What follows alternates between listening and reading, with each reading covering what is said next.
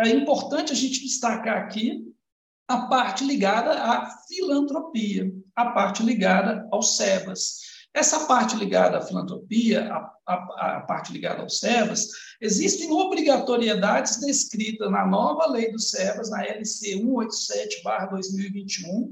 Quem ainda não teve a oportunidade de ver o Axis às 10, que tratou deste assunto quando do lançamento da lei, de lá para cá é, houveram só a, avaliação pelo Congresso né, daquilo que foi suspenso lá naquilo que foi indeferido pelo governo federal, algumas prevaleceram, outras não, mas os, os, vetos, né, estou falando aqui dos vetos, mas de uma forma geral, a essência da lei permaneceu. Então, nós temos aí um, um Axis às 10 que tratou especificamente desse assunto, é, para aqueles que se dispuserem, tiverem um tempinho, vale a pena consultar a lei lá. Mas a gente traz quatro pontos que a gente gostaria de destacar aqui, tratando do assunto planilha de custo atentar para a forma de remuneração da diretoria estatutária.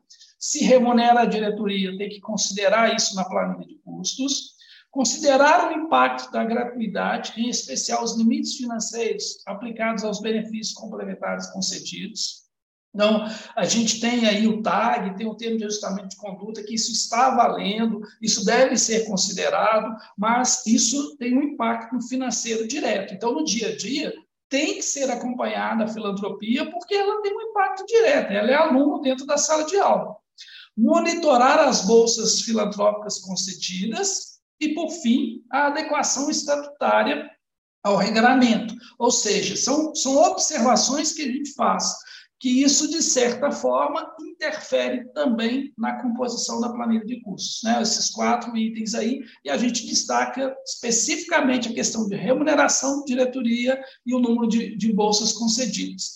E a gente insiste na questão da coerência. Né? Os senhores e as senhoras conhecem o modelo, então a gente sugere, não inventa moda, seja coerente com o que está na planilha, segue o que está ali, não, não, não fica criando nada em cima da planilha, não. A planilha é aquele padrão, é aquela que tem que ser utilizada. Quando o promotor, quando o juiz pede para fazer uma perícia, ele pede para se apresentar essa planilha. Não adianta eu mostrar EBITDA, não adianta eu mostrar margem de contribuição, ponto de equilíbrio, porque a lógica do judiciário é cumprir a lei. Então, o instrumento que ele tem para cumprir a lei é esse modelo de planilha.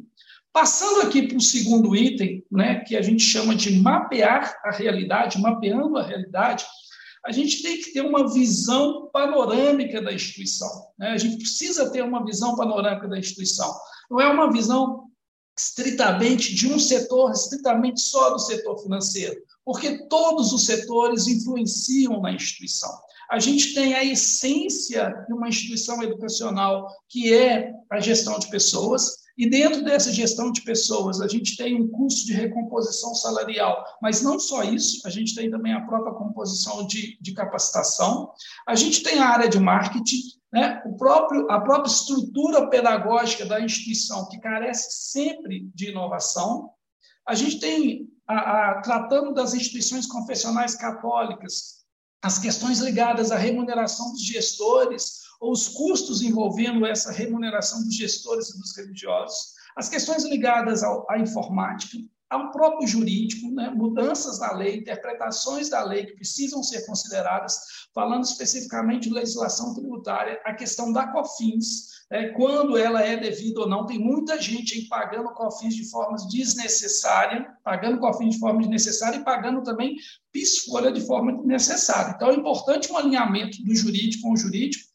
E, por fim, aí sim, a gente chega lá no financeiro, né, essa gestão do superávit e a gestão do déficit. Então, é algo institucional, é algo que envolve todas as áreas.